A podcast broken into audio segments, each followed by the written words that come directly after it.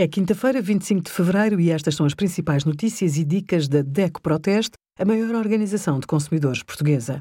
Hoje, em DECO.proteste.pt, sugerimos como validar as faturas no portal e-fatura antes de terminar o prazo, IRS automático liberta o preenchimento da declaração e antecipa o reembolso, e quais os tarifários de TV, net, telefone e telemóvel mais baratos com a ajuda do nosso simulador.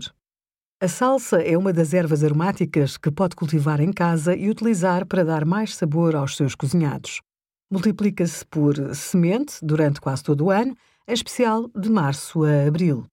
Em áreas pequenas ou vasos, espalhe a semente de forma uniforme e cubra com uma fina camada de terra.